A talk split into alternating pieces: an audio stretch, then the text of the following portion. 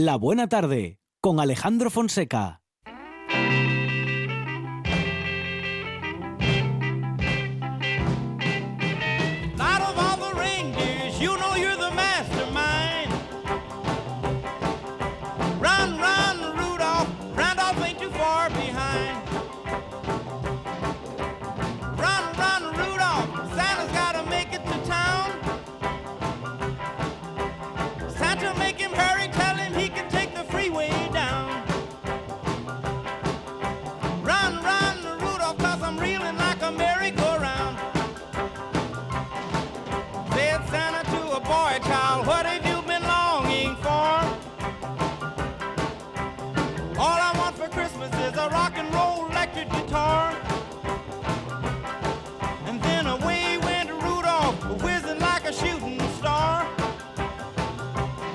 Y atención Asturias, tenemos un chivatazo de los guionistas y que nos cuentan que los Reyes Magos podrían sufrir un secuestro el sábado en Mieres. Y el culpable, el culpable digo, se llama Carlos Salva. Carlos, ¿qué tal? Buenas tardes. Hola, buenas tardes, ¿qué tal? Bueno, muy bien, muy bien. Carlos, hablamos del secuestro de los Reyes Magos, un espectáculo para todos los públicos en el Auditorio Teodoro Cuesta a las 6 de la tarde, mañana sábado. Bueno, ¿qué tenéis pensado hacer? ¿Nos vais a dejar sin regalos? Bueno, ese, ese sería el peligro, ese sería el peligro. Lo que pasa que aprovechando esa constatación de que hay un secuestro, pues empieza a haber una, una aventura con seres maravillosos, con pruebas y tal, hasta que por fin se consigue liberar a los Reyes Magos. Pero bueno, cuesta, ¿eh? oye, eh, será bueno que vayan muchas familias y muchos niños y niñas para que, no sé, para que echen una mano ahí en el Teodoro Cuesta y evitar que tal tragedia se confirme. Sí, sí, sí, además como, como hay ciertos momentos en que hay que, que participar y hay que hacer que ah, ciertos objetos mágicos empiecen a furrular, pues para eso necesitamos eh, alguna que repita alguna palabra con, con convicción, todo el público, sí, menos y mayores. Bueno, ¿con qué nos vamos a encontrar, Carlos, en este secuestro de los Reyes Magos eh, mañana a las seis de la tarde en el Teodoro Cuesta? Vale, pues hay un, espectáculo eh, de títeres en el que de títeres y actor, que se suele llamar. Eso quiere decir que, que yo manejo los títeres, pero a la vez interactúo con ellos, ¿no? Entonces yo, yo soy un personaje de jugular que va cantando y contando historias por el mundo hasta que encuentra un reno al que no le trajeron a los Reyes Magos y entonces eh, a partir de ahí empieza a desarrollarse la acción y eso, todos los, los demás personajes pues son títeres y interaccionan entre ellos y yo con ellos también. ¿Quién es el...? Un, un lío para el intérprete. sí, bueno, iba a decirte justamente, Carlos, que mm, también te conocen o te conocemos como el Cellero, un personaje que ha calado, bueno, pues como el Orbayo en Asturias, ¿eh? Sí, sí, además justo este año hay con 20 años que, que llego haciendo el, personaje, ¿no? El personaje de Cellero. Y, y la verdad que sí, que presta, a mí presta mucho celo y, y bien, y algo que siempre está ahí, o sea, voy haciendo cosas nuevas, pero mm, lo del sellero siempre está ahí. Entonces, como casi, casi todos los meses hay alguna actuación o alguna mini actuación, alguna participación en algún festival y tal, pues y, algo que siempre me acompaña, ¿no? Bueno, una, una técnica muy interesante, Carlos, la de, bueno, tener eh, marionetas, tener títeres y hablar con ellos, hacer, bueno, ¿También haces las voces? Es, me parece esto muy complicado. ¿O eso, eso corre a cargo? Bueno, no sé, no quiero tampoco revelar todos los secretos del teatro y de la magia, ¿eh? de las historias, pero en todo caso, y sin entrar en detalles, Carlos, técnicamente muy complicado. Tú lo tendrás ya, bueno, en fin, muy elaborado. Son más, de, como decías, son más de 20 años con ello, pero tu, en fin, tu complicación y tu aprendizaje te habrá llevado. Sí. Sí, es, complicado. La verdad yo tengo mm, específicamente de títeres, aunque los uso muchas veces en cuentos, pero como espectáculos tengo dos, este y Juan Soldado, y los dos hice los con, con Olga y Alexander Chuchi, que son un búlgaros, son, vienen de la escuela búlgara de, marionetes, especialistas en ello, y tenemos la suerte de que viven en Gijón. Y la verdad, eh, tanto con Olga que hace la, la escenografía y Alexander que hace la dirección, son los que me van guiando, vamos, en, y he complicado técnicamente, la verdad que sí requiere esfuerzo y, y, eso, aunque actúe yo solo, eh, requiere que sea un, un trabajo en equipo, ¿no? Porque, o sea, una dirección y, Luego en casa, épocas en que no hay funciones, pues hay que trabajar delante del espejo para ver lo que ve el público, lo que no ve eh, ensayarles voces, sí, es complicado. Pero bueno, por eso me presta también. ¿eh? Claro, claro, eh, acabas de describir toda la complejidad de la perspectiva, por ejemplo, ¿no? Sí, eh, exactamente, sí. Eh, bueno, no es la única complejidad que tiene un espectáculo como este, pero posiblemente sea de, las, de, lo más difícil de resolver.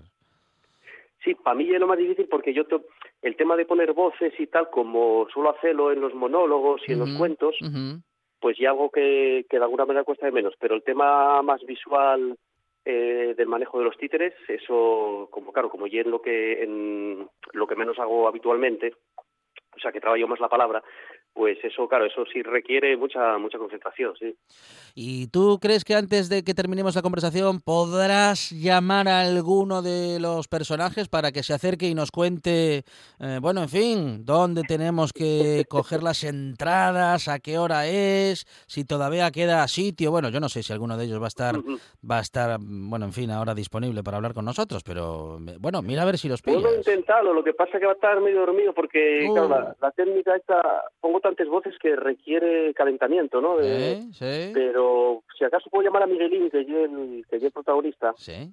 que además eh, eh, todo, todo, el espectáculo parte de un, de un poema de, de, Miguel Hernández, que ah, mira, sí. titula Las abacas desiertas, que mm. habla de, de, que de un niño al que no le trajeron los Reyes Magos porque porque porque es pobre, ¿no? Porque tiene tiene cuatro abarcas y nunca tuvo o sea, y es cabrero y tal, ¿no? Como un homenaje casi a la generación de, de los nuestros vuelos, ¿no? Uh -huh. Y aparte de ahí, y ese neno llámase Miguelín, eh, y voy a ver si lo puedo sacar aquí, aquí en la maleta. A ver, a ver, oye, eh, este, este es de los, es de los buenos, este es de los buenos. Del... Sí, soy bueno. Ah, eh, hola, Miguelín, ¿qué tal? Buenas tardes. Nada.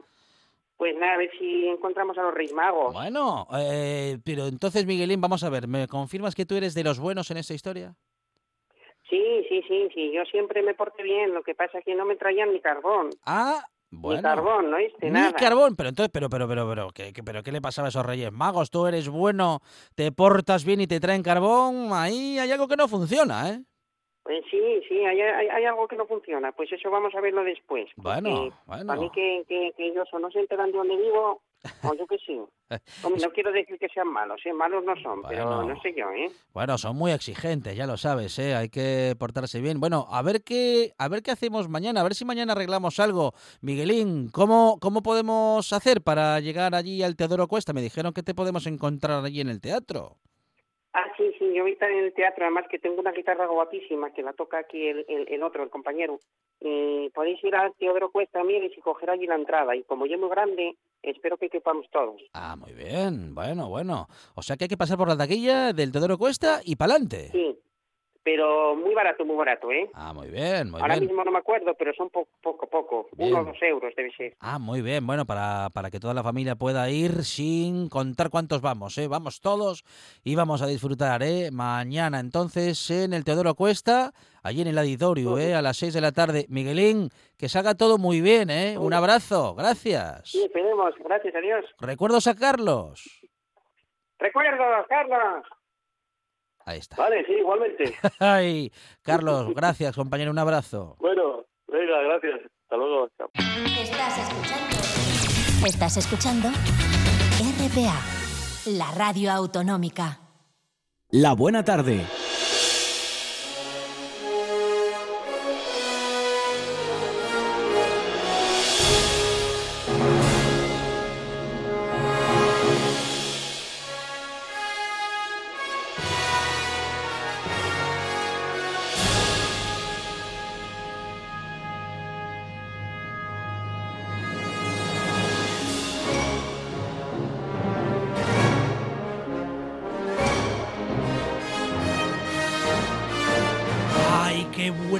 Sonora de Regreso al Futuro! Una saga que nos ha emocionado y que gracias a los videoclubs hemos podido mm, volver a disfrutar incluso más de 10 veces. Hablamos ahora con un talentoso cineasta que hoy se acerca a la buena tarde justamente con la intención de presentar un libro que nos va a emocionar especialmente a los que hemos sido, eh, bueno, fans, fanses y socios, y seguimos siéndolo, ¿no? De los conocidos y llamados videoclubs. José Fernández Ribeiro, ¿qué tal? Buenas tardes. Hola, buenas tardes, muy bien. Bueno, el videoclub, uh, hay gente que dice que si todavía queda alguno abierto, pero nosotros sabemos que sí, José, porque Sí. somos socios de, de varios de ellos y Sí. los frecuentamos. Sí, por suerte, bueno, en muchas ciudades ya no existen, pero aquí en Gijón tenemos la suerte de tener unos cuantos. Tenemos a, bueno, Audiovisión aquí al lado, Sí. 85, Mm. unos cuantos más. Van cerrando poco a poco, pero bueno, hay que intentar que siga perdurando. esto, no sé. Claro, claro que sí. Bueno, vamos a rebobinar un poquito. El libro de la generación del videoclub. Volumen 1, un libro para que a los nostálgicos nos guste, para los que no han conocido esa época la puedan conocer. Sobreviven, como decimos, unos cuantos videoclubes eh, que, en el que no solamente se encuentran películas, sino que también se pueden comprar palomitas a Sí. precio normal. Sí, eso es verdad, sí. chuches si hace falta, pero en todo caso, eh, pues en los videoclubes podemos encontrar todavía esos archivos de Sí. esas películas. Sí, esos Que, archivos. que- sí. que no se consiguen. No, no, Quiero es- decir que, eh, bueno, sí, la, ah, la plataforma digital, ah, ahí tienes la peli muy cómoda. Sí, y Pero si yo quiero ver esto, bueno, Regreso al Futuro, por ejemplo, en alguna plataforma sí que está, pero yo quiero ver la saga entera.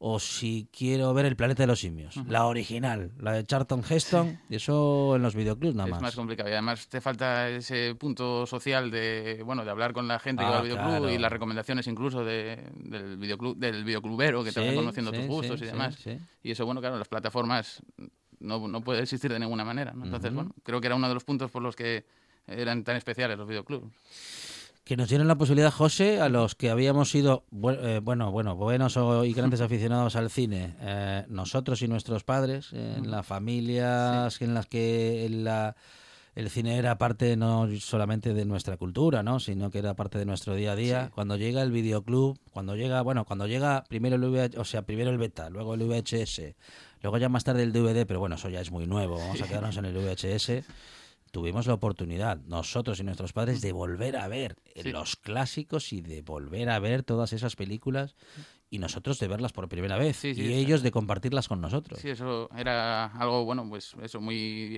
especial que es eh, difícil ha cambiado mucho la forma de, de consumir el cine ahora en casa y bueno eso pues seguramente ya no, no va a volver de ninguna manera. Aparte de- de volver a disfrutar esos, esos clásicos y demás, también nos obligaba, incluso el videoclub alguna vez, que nos editaban películas muy antiguas como si fuesen algunas nuevas y demás y nos Claro. engañaban un poquitín. Pero, Sí, sí. pero bueno, creo que era también parte de, esa, de la gracia de los videoclubs. casos. Eh, Ben-Hur y El Padrino eh, y no me acuerdo ahora qué otra película más eran dos cajas. Sí. Porque claro, era tan larga la película que Sí. no que no cogía en una en un solo solo VHS, traían traían dos. En tu casa también había cada fin de semana una pila de películas para ver. Había un montón, sí. una sí. peli, vamos, una pila digo de 5, 6 o 10 películas. Sí, sí, sí, porque era habitual que eso, que los fines de semana, los viernes, eh, asaltase la gente a los videoclubs para coger las películas. De hecho, eh, yo con mi madre, bueno, yo unas de las primeras películas que empecé a coleccionar en los videoclubs eran las de Pajares, Exceso y compañía. Sí. Y hacíamos maratones los fines de semana. que bueno, que si te pones a hacer una hora igual sufres un poco más, pero, Sí, sí, pero bueno. Am, en casa eres, eras el encargado de programar el VHS para Sí. que grabe martes y 13 el 31 de diciembre. Sí, normalmente sí, porque lo de los botones y demás no se llevaban, no se llevaba muy bien nadie en casa con, con ellos, pero sí, sí, normalmente... Hombre, era un sistema complicadete. Sí, era más complicado que parecía, sí. Pero bueno, no, la verdad es que eh, tanto los especiales como muchísimas películas que grabábamos de televisión, pues eh, no dejábamos de verlas prácticamente. Yo me, ya te digo, el- el li- tanto el libro como el, el documental, que digamos que el documental es el germen del- de lo que fue el libro, eh, vienen porque yo creo que recuerdo desde que nací estar rodeado de películas, tanto originales, porque mis padres eh, distribuían películas como, como grabadas de la televisión. Y bueno, eh, yo creo que era una época que había que recordar, ¿no? Porque en el libro, por ejemplo, eh, se, no solamente se tratan los grandes clásicos como Regreso al Futuro, los grandes éxitos de taquilla y de, Ujú, y de videoclub, que también, pero se hablan un poco de películas que a lo mejor era lo que realmente conformaban los videoclubs y lo que le daba su personalidad y para mí era lo más importante. A lo mejor películas menos conocidas, pero que todo el mundo recuerda y tiene mucho cariño, les tiene mucho cariño y, y seguramente van bueno, a recordar eh, momentos bastante bonitos al, leerlo en el libro. ¿Lo primero que tuvisteis en casa fue un beta o fue un VHS directamente? Un VHS. Un, VHS. por suerte sí. Bueno, bueno. ¿Por, por, qué? Porque bueno, porque luego eh, había menos catálogo en, en beta y demás. Y eso que yo en beta luego me quedaba sin ver muchas películas, sobre todo de, cine de infantil. Eh, claro, solamente que ya, venía en VHS. Sí, solamente las había en, en, en, beta y me quedaba sin verlas. ¿no? Lo que pasa que bueno, tuvimos siempre VHS y bueno, bueno, bueno. No, no, no me puedo quejar. Eh, ¿Tu amor por el cine empezó entonces eh, con ese, bueno, ese acercamiento al cine total, ese, mm, vamos a decir que sumergirse ¿no? en el cine de cada fin de semana? Sí, sí, sí, está claro. De hecho, eso era eh, no solamente el fin de semana, sino era cada día. ¿no? Yo, de hecho, una de las primeras películas que me recuerdo, recuerdo haber visto en, en cinta, en VHS, precisamente era una copia pirata de, de Alien eh, que la tenían mis padres ahí guardada, escondida, como si fuese a entrar la policía y, fuese a ver una redada o algo porque tuviesen esa película ahí. Y fue una de las primeras películas que vi montones de veces, ¿no? hasta que la acabé desgastando. Y como esa, un montón de ellas, la verdad que bueno, eh, era antes había menos eh, sistemas de planes de ocio alternativos y demás, ¿no? Bajabas a jugar a la calle y eso, pero bueno, las películas eran, eran, yo creo que lo más recurrido, al menos en mi caso. Había menos acontecimientos, eh, menos estímulos, había menos pantallas. Luego el cine tenía un valor que, bueno, que por entonces ya nos contaban que no era el mismo que 15 o 20 años atrás, pero todavía tenía, en fin, su, vamos a decir, su valor, su novedad. Ir al cine era un acontecimiento, seguía siéndolo. Menor que en años anteriores, pero todavía mantenía, ¿no? Cierta, vamos, cierta relevancia. Llegaba una película al cine, igual estaba en cartelera tres, cuatro semanas o más. Y luego ya para que llegase el VHS pasaba mucho tiempo. Sí, había que esperar un año y pico, una cosa así. La verdad que eh, si no, la, no tenías la suerte de verla en el cine, que bueno, era mucho más fácil por eso, porque había películas que a lo mejor duraban mes y pico en cartelera y, y aparte que ir al cine era como un ritual distinto al, de ahora, ¿no? si no tenías esa suerte de verla en aquel momento por lo que fuese, pues sí, tenías que esperar a lo mejor un par de años a que, Qué buenas épocas, José, esas en las que no había palomitas en el cine, ¿eh? y había, bueno, alguna que otra chuche, pero que se terminaban enseguida. La gente no iba a, almorzar al sí, cine. Sí, la verdad que ahora se va con hamburguesas, con pizzas, con... la verdad que sí. bueno. hablamos del libro de la generación del videoclub, volumen 1, de José Fernández Ribeiro, que es cineasta y que, por lo que vemos, también es escritor. José, no paras, ¿eh? No, bueno, la verdad es que lo del libro, bueno, surgió así un poco de casualidad. Eh, llevo, bueno, varios años escribiendo, pero a nivel aficionado, en en diversas publicaciones y demás, pero bueno, lo del libro no, no contaba con ello. Y como en el documental eh, eh, se quedaba un poco, digamos, sin poder eh, explicar todo lo que envolvía los videoclubs, el inmenso catálogo de todo lo que había y todo tipo de, géneros y demás, pues yo creo que en el libro es donde me pude explayar completamente y se habla, ya te digo, no solamente de, los grandes éxitos o del funcionamiento del videoclub, cómo se crearon, sino de, bueno, de todos los géneros, de, falsas secuelas, del cine de explotación, eh, artes marciales, eh, las españoladas, por supuesto, cine infantil. Se ven incluso hasta las peores carátulas de que bueno, nos engañaban de mil y una maneras distintas para colarnos películas que ya nos habían colado o, no tenían al protagonista que nos prometían, por ejemplo, cosas así. Entonces, bueno, yo creo que va a ser un recorrido bastante nostálgico para la gente. Bueno, hemos desarrollado lo que hemos los que hemos pasado muchas horas en el videoclub eligiendo películas, porque claro, esa era otra. Si era uno el encargado de ir al videoclub, había que acertar, porque si no en casa, decía, pero ¿cómo traes esto? ¿Pero esto qué es? ¿Pero cómo? ¿Tengo que ir yo contigo? Aprendimos también a leer el resumen que en un momento nos enteramos que lo escribí todo, todos los escribía la misma persona.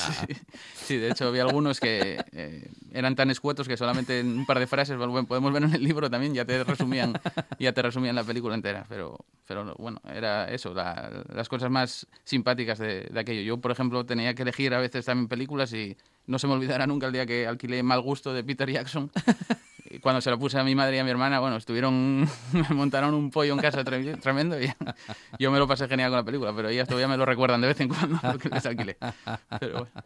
¿Cuál fue la primera película que alquilasteis en VHS en casa, José? Pues eh, ahora mismo eh, no me, no, me ¿eh? doy cuenta, ¿no? la verdad que no. Yo, la primera que habremos alquilado, ni idea, pero bueno, seguramente que hubiese, para mí, una película de estas de, animación japonesas de robots, una copia de Mazinger como Apolón o alguna película de de, Jaimito, eh, Jaimito delantero centro, cosas así, seguramente, que serían de las primeras. que... Ah, y el videoclub es hijo del teleclub, ¿no? Sí, sí, la verdad que... eh, ¿Cómo- Vamos a recordar cómo, cómo eran los teleclubs, que seguro que aquí hay muchos oyentes que no saben de lo que estamos hablando y hay otros que sí, claro. Bueno, no, los, eh, los teleclubs, bueno, era una especie, digamos, como de videoclub, pero no, Sí, sí. eh, no, no tenías la opción de elegir el catálogo, evidentemente. Tenías eh, una cosa como se acabó haciendo con los vídeos comunitarios, que luego acabaron prohibiendo las, eh, los disclaimers de las películas y demás, que eh, siempre decía todo el mundo que no lo hacía, pero eh, eh, era eso, eh, se encargaba alguien de ir a alquilar X títulos y los se iban proyectando y bueno, Claro, claro. como si fuese una especie de hilo musical, pero pero de, de películas. ¿no? La verdad que mm, los videoclubs eh, creo que su- fueron una, una revolución bastante importante tanto para, para la, la industria de- del cine como para, para los usuarios, ¿no? Los- los- las personas que, lo, que alquilábamos películas. ¿Y cuántas películas nos perdemos de ver ahora por ver series? Bueno, tampoco están, algunas incluso no están nada mal, pero yo echo de menos un poco más, ¿no? Eso de que mm, en lugar de ponerse a ver series, el personal se ponga a ver películas, José. Sí, bueno, a mí, salvo contadas excepciones, no soy muy de series, pero porque, bueno, eh, prefiero que me cuenten una historia y, y el desenlace Claro, en un tiempo normal, ¿no? No a lo mejor estar pues años para una historia que se podía haber resumido en una película perfectamente. Hay, seri- hay series que podrían ser buenas películas. Sí, sí, sí, está claro, la verdad que sí. sí.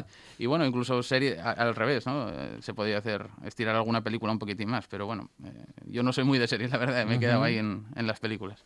Bueno, ¿dónde podemos encontrar tu libro? Eh, eh, queremos acercarnos a ese mundo de los 80, de los 90, el mundo de los videoclubs y también a todas las anécdotas que nos cuentas en esta publicación, José. Sí, bueno, acaba de salir en, en preventa. en, eh, el libro en formato físico va a estar en, en tiendas, en grandes superficies y demás en, abril.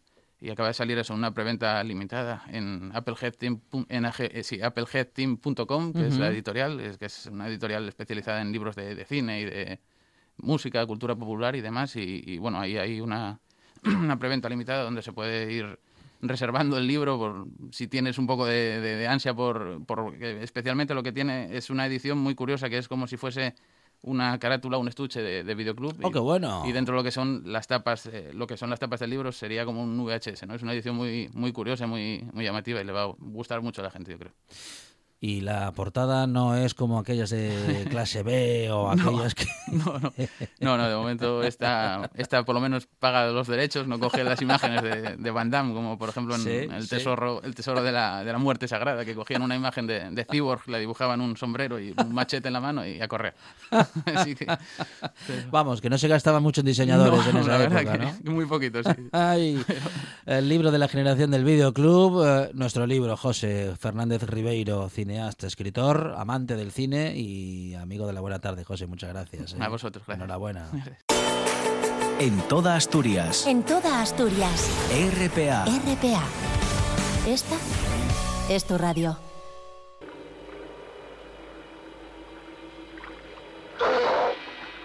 Vamos a hablar de dos clásicos modernos con un clásico moderno. Él es Miguel Aramburu. Miguel, ¿qué tal? Buenas tardes. Hola, buenas tardes Alejandro y Monchi. Bueno, Miguel, bienvenido hasta buena tarde. Hoy a Monchi lo tenemos eh, ahora mismo fuera del estudio, pero mm, bueno, aquí le tenemos en espíritu. Pero en todo caso, Miguel, nos acercamos a dos clásicos modernos, como digo, contigo que también eres un clásico moderno, Miguel.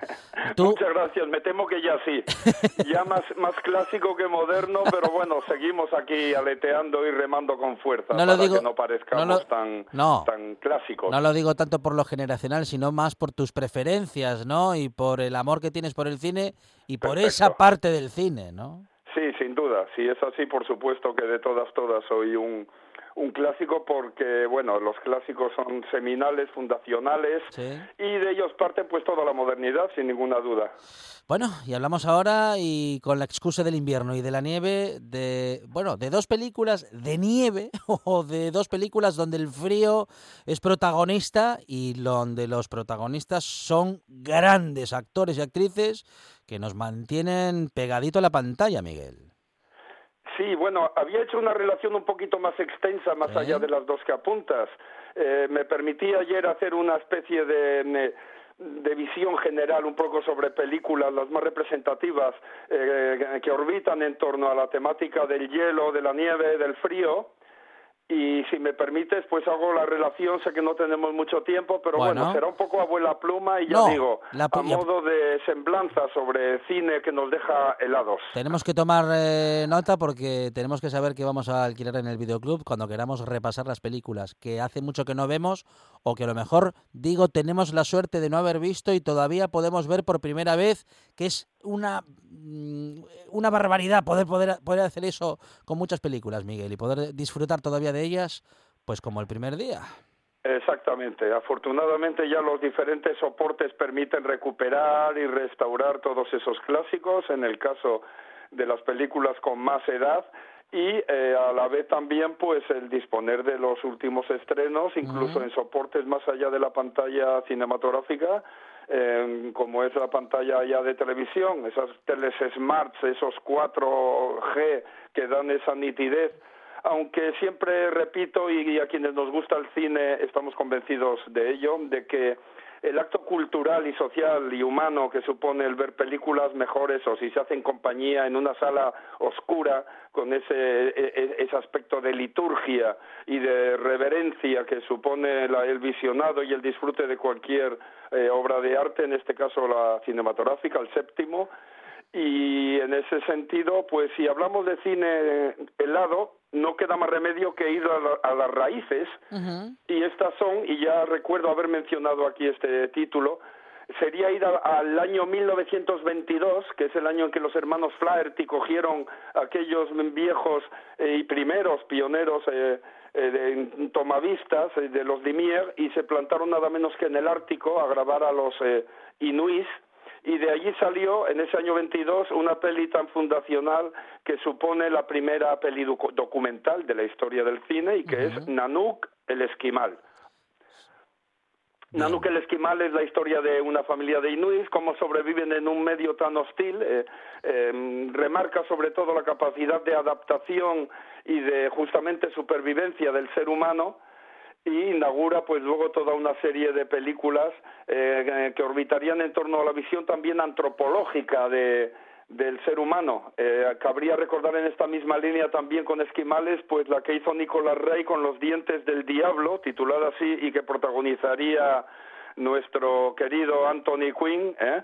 Está también ahí, por cierto, Peter O'Toole el, el Peter de Lawrence de Arabia. Mm. Es una peli del 60 y como digo son ambas, Nanook y Los Dientes del Diablo son pelis eh, sobre esquimales.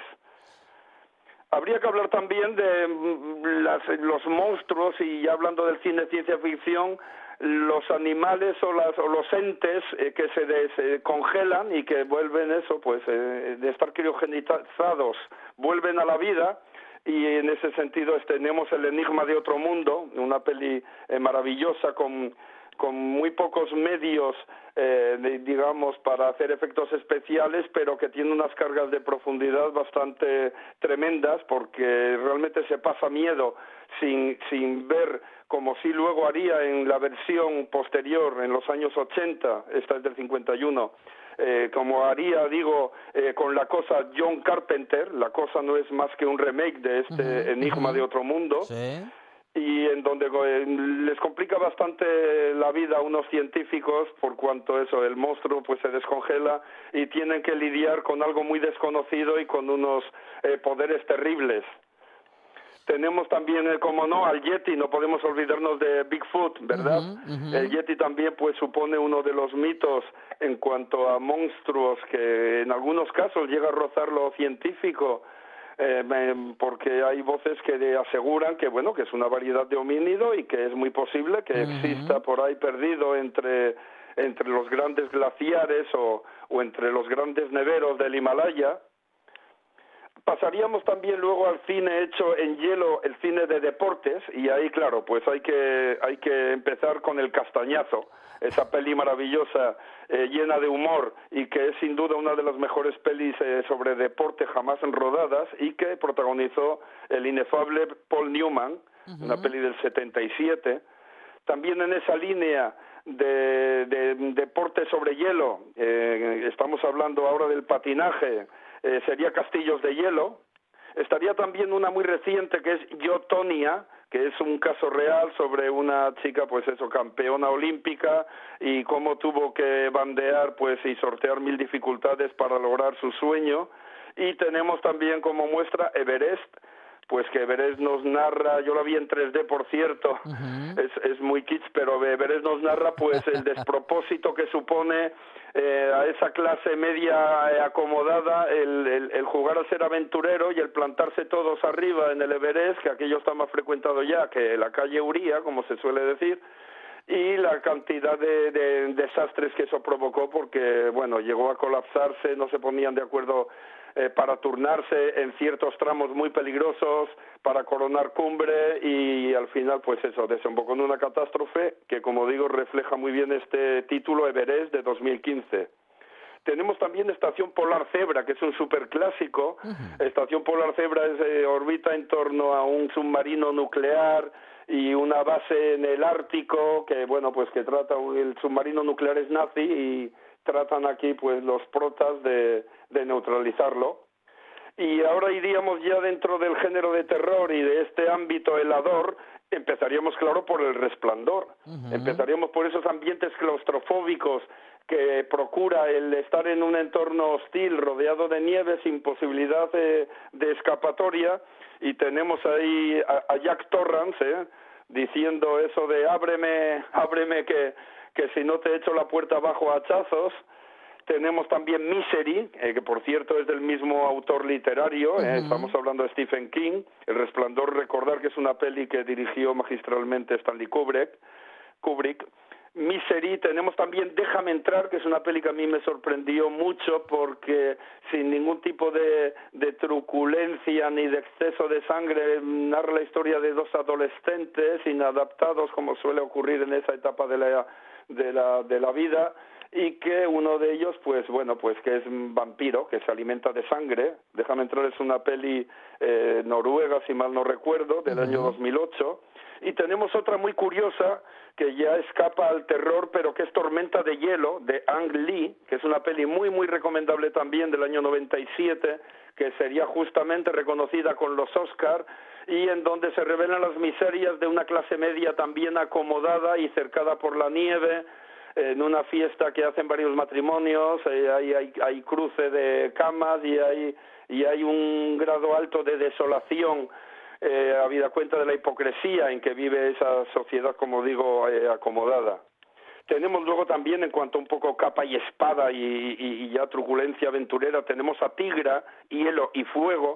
Tigra responde al cómic eh, de Richard Corben, a ese cómic de, de chicas exuberantes, de hombres musculosos con taparrabos y textura de piel aceitosa, eh, de monstruos eh, rep, reptilianos. Eh, 83, es una peli muy curiosa, como digo, es en, dibujo animado, pero se hizo como se hizo con un Señor de los Anillos de aquellos años 80, que era dibujando sobre, sobre el fotograma ya previamente grabado. Y eso le da pues una textura y le da una, una calidad visual eh, diferente y hoy sin duda estimable porque Tigra en su día no fue suficientemente apreciada y hoy es una peli a todas luces de culto. Uh -huh. Tenemos también Pathfinder, una peli noruega que recoge un mito también de, de un explorador noruego eh, allá por la Edad Media y tenemos también una peli china, para que no falte tampoco esta nacionalidad, que es Espadas a través del tiempo, y que es eh, bueno que se descongelan dos eh, luchadores eh, feudales chinos y, y, en el presente pues mantienen una especie de lucha que puede recordar un poquito a los inmortales eh, aquella saga que también fue bastante exitosa. Películas que en, en, donde, bueno, en fin, la nieve es un elemento, en algunas fundamental, en otros simplemente es ese elemento externo que lleva a los protagonistas al encierro y ese encierro a una historia que nos encierra también, ¿no? Casi que con los Eso protagonistas es. sin los podernos... Protagonistas. Tenemos sí, también, sí. Eh, Alejandro, pues las catastrofistas que no falten. Entonces te, eh, es inevitable citar el día después. Mm. Eh, recordemos aquel Nueva York totalmente congelado por sí. una nueva glaciación, ¿verdad? Y tenemos cero absoluto ¿eh? que es del año 2005 y que abunda en lo mismo, pues en, en, una civilización colapsada por una glaciación nueva que lo deja todo paralizado. Y tenemos también que esta es muy, muy especial y es Fargo.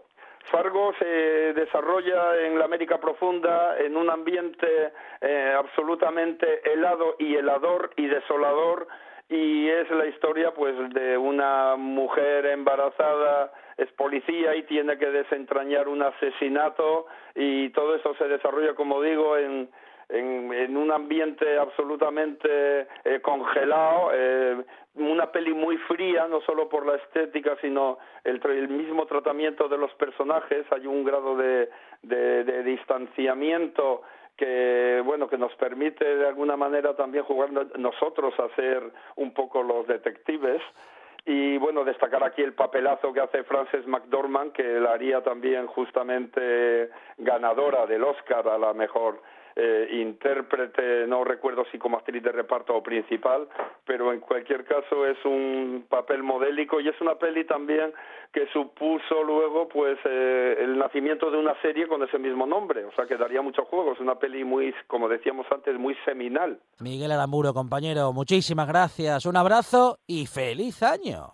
Feliz año para todos vosotros, otro abrazo, gracias. Estás escuchando. Estás escuchando La radio autonómica.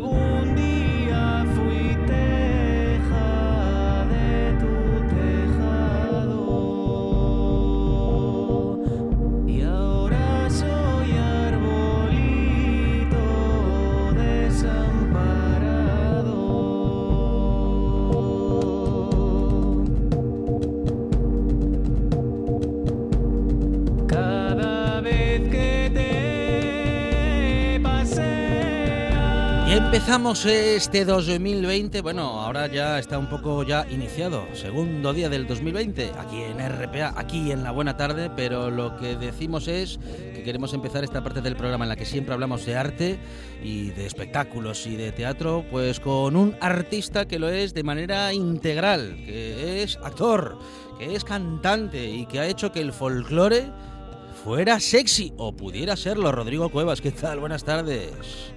Buenas tardes, ¿qué tal? ¿Cómo muy estamos? Bien, muy bien, Rodrigo Cuevas. Ya tenemos nuestros felices años 20. Bueno, los otros nos sonaban lejanos. Estos ya son nuestros y para ti eh, son unos años 20 que me parece que prometen mucho, ¿no?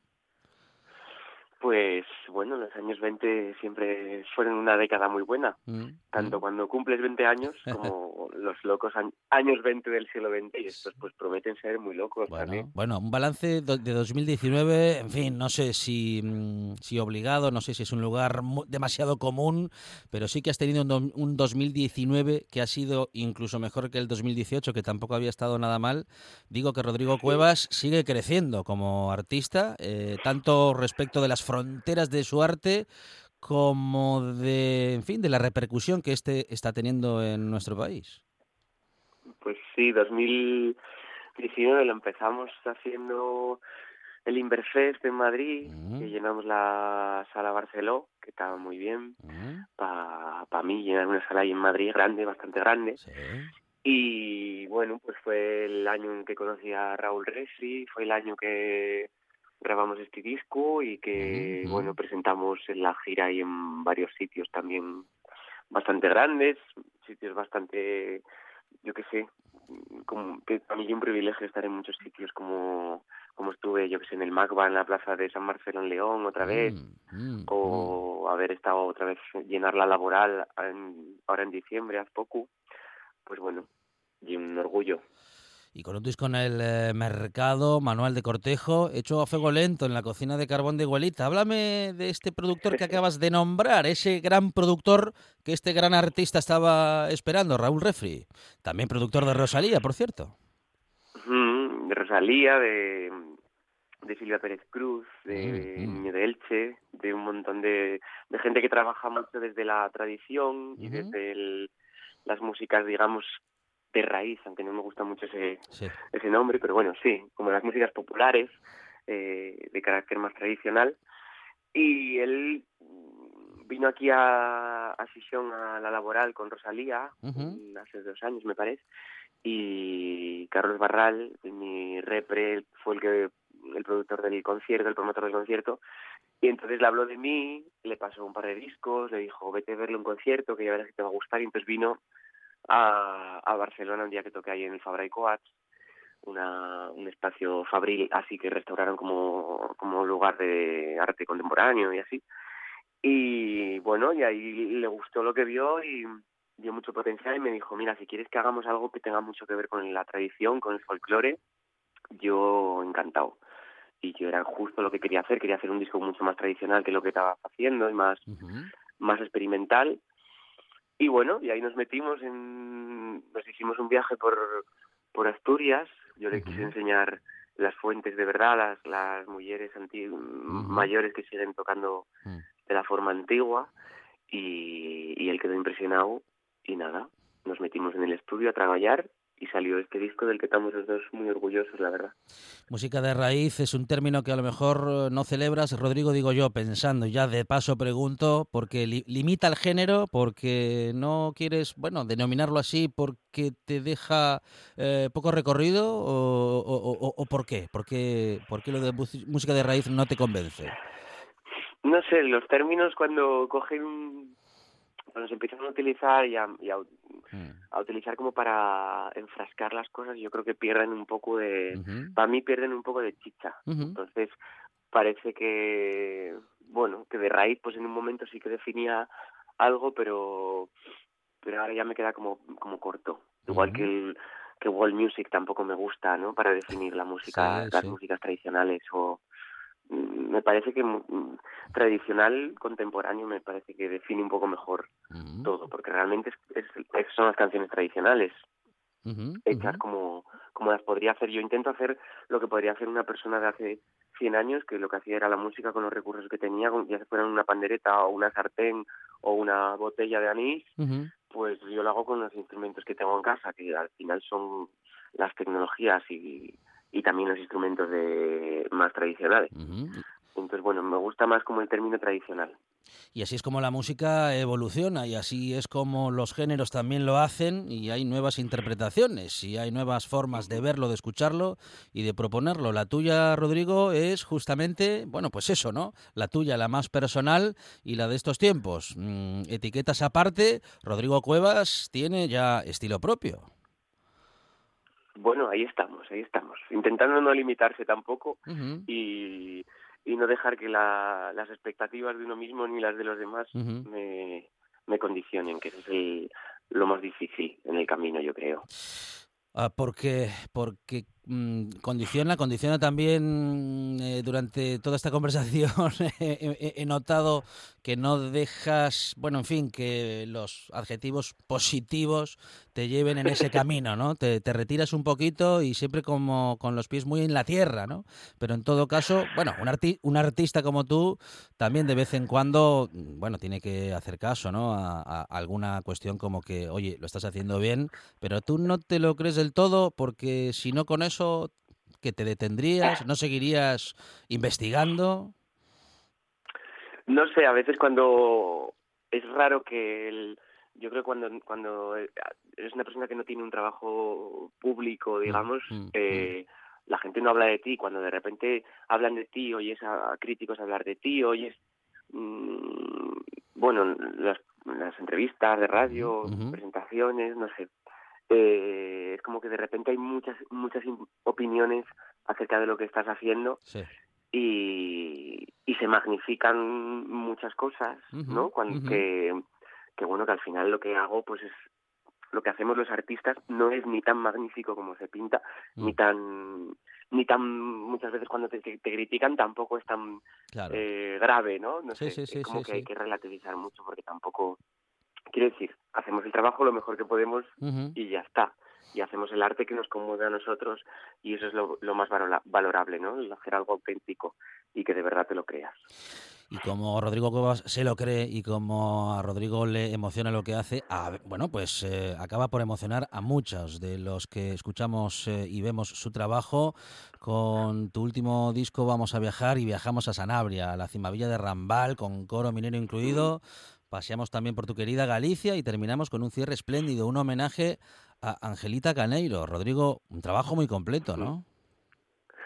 Pues sí, eh, muchas veces intento al principio de este disco me lo planteé como un como un cancionero quería hacer como un cancionero anual como se fan muchas veces los se organizan los, los cancioneros tradicionales que pues un recorrido a través del, de las distintas estaciones y las tareas del año y mm, entonces me lo planteé así como que empezar en, en por las por las mascaradas bailes de o canto, canciones de de Semana Santa, de Ciega, bueno, todo quería hacerlo como, como así, pero al final notaba que la estructura me, me condicionaba demasiado el contenido y, al final me acabé abriendo y al final quería hacer algo muy asturiano, pero soy incapaz de centrarme en asturiano porque no podía descartar eh, temas como la ronda de Roble de Sanabria o, la, o, la, o los fandangos de Motilleja y luego tampoco podía dejar de lado Galicia porque en Galicia es donde yo descubrí el, el amor por el folclore y donde aprendí un montón de cosas a tocar la pandereta y entonces tampoco podía dejar fuera a Galicia.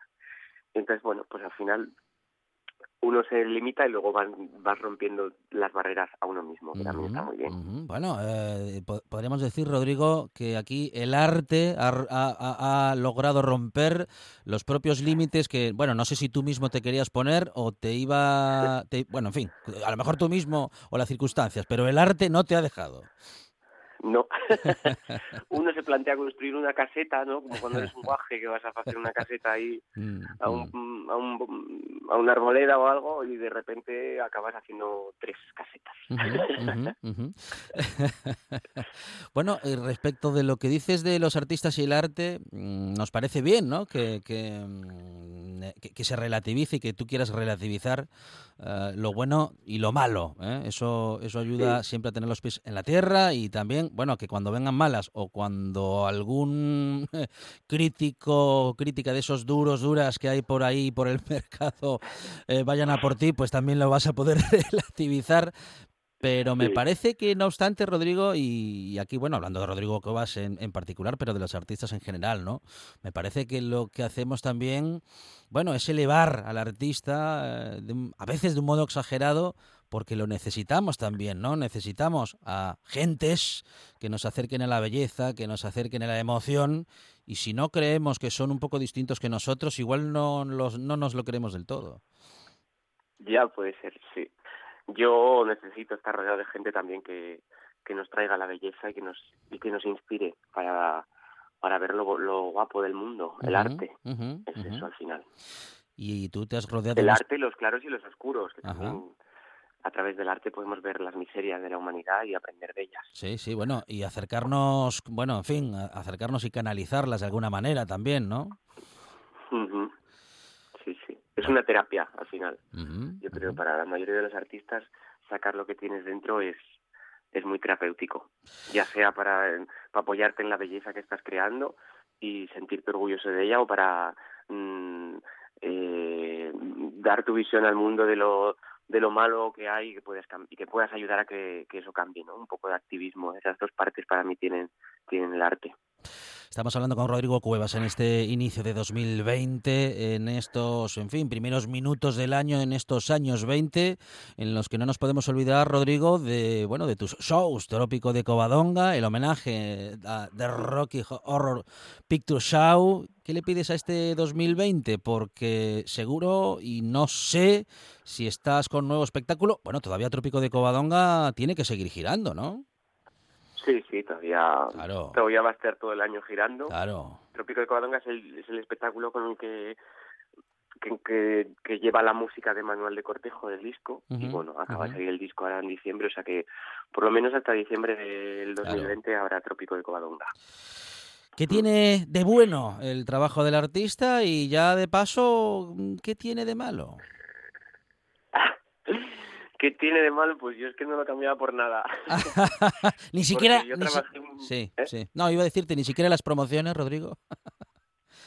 bueno, las promos son duras, pero también está... Yo no lo cambio, la verdad. No lo cambio por nada porque mm, yo trabajé de muchas más cosas. Trabajé descargando camiones, trabajé de panadero, trabajé de, de camarero y, y yo ahora mismo gestiono mi tiempo y eso es lo que me permite vivir en el campo, que es otra de las condiciones que, que yo le pongo a la vida que tiene que ser sí o sí, que es vivir en el campo y hacer arte. Y entonces pues lo puedo compaginar, puedo tener una burrina, puedo levantarme por la mañana a la hora que me da la gana y eso es eso para mí es, gloria. Hombre, no todos los días, ¿no? Pero la mayoría del tiempo me lo gestiono yo. Bueno, bueno, de modo que podríamos decir, eh, Rodrigo, bueno, eh, en todo caso vamos a, dejar que lo digas tú, ¿no? Que lo mejor del arte eh, en este momento es, bueno, el arte en sí, ¿no? Que te permite expresarte y que también te permite, bueno, pues más o menos vivir con esas tres o cuatro exigencias básicas, ¿no? Que, que tenías para tu vida y estás pudiendo transitarlas. Exactamente tengo la suerte porque, bueno, eh, los artistas que podemos vivir de lo que hacemos somos afortunados porque somos un porcentaje muy pequeño de todos los artistas que hay. Entonces hay que sentirse muy agradecido siempre. Rodrigo Cuevas, tu refugio en el mundo sigue siendo, bueno, un pueblín asturiano, eh, en esa casa que acabas de describir, en esa, en esa vida en el campo, en contacto con la naturaleza y también en contacto con, con tu niñez, Rodrigo. ¿Con mi niñez por qué? Bueno, lo digo por, eh, por el ámbito en general, ¿no? Por el ámbito del campo. Sí, bueno, yo yo nací en Oviedo, ¿eh? Yo soy en Oviedo, pero sí que donde yo quería, donde yo mm, sentía la libertad y donde yo conocí lo que era la libertad fue en Rodiezmo, que, bueno, íbamos en fines de semana, vacaciones, y, y Rodiezmo en aquella tenía, pues había, era un mundo pues todavía como con mucho ganadero y había carros de bueyes por la calle y, y a mí todo eso me, encantaba. Ir a catarles vaques con los vecinos y los rebaños de ovejas que venían por que venían de Castilla. Y todo aquello a mí me queda en mi recuerdo y es y creo que es la parte más más bella que tiene la humanidad el contacto con la naturaleza la agricultura la ganadería. Y en eso me inspiro. Para mí eso está muy ligado a la forma de, a la cosmovisión que tenía el, el mundo antiguo y todo eso está plasmado en el folclore. Para mí es como indisoluble toda la parte folclórica y la, y la conexión con la, con la naturaleza que tenían en los antiguos. Es Rodrigo Cuevas, un artista integral e íntegro que promete seguir emocionándonos y que por lo que acabamos de escuchar seguro que lo va a seguir haciendo. Rodrigo Cuevas, compañero, muchísimas gracias. Enhorabuena ya por el 2020. Muchas gracias. Gracias. Muchas gracias a vosotros. Un abrazo grande, gracias. Otro. Se volvieron a encontrar. Llenos de arte hemos quedado y lo que nos queda, porque después de las noticias tenemos un resumen musical que no te puedes perder con Marco Fernández y Juan Saiz Pendas aquí en la buena tarde hasta las 8. La radio sigue. Se agarraron a llorar.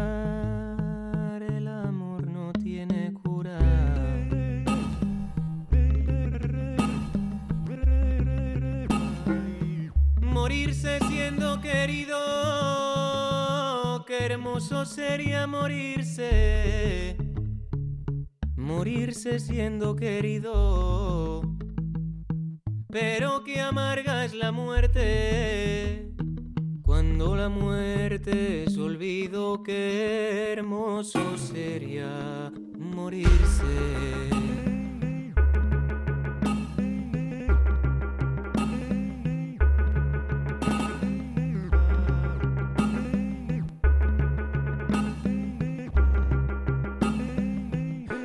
Tiene por qué haber pena si se muere este que canta. No tiene por qué haber pena. Cantenme coplas alegres, no me recen la novena si se muere este que canta.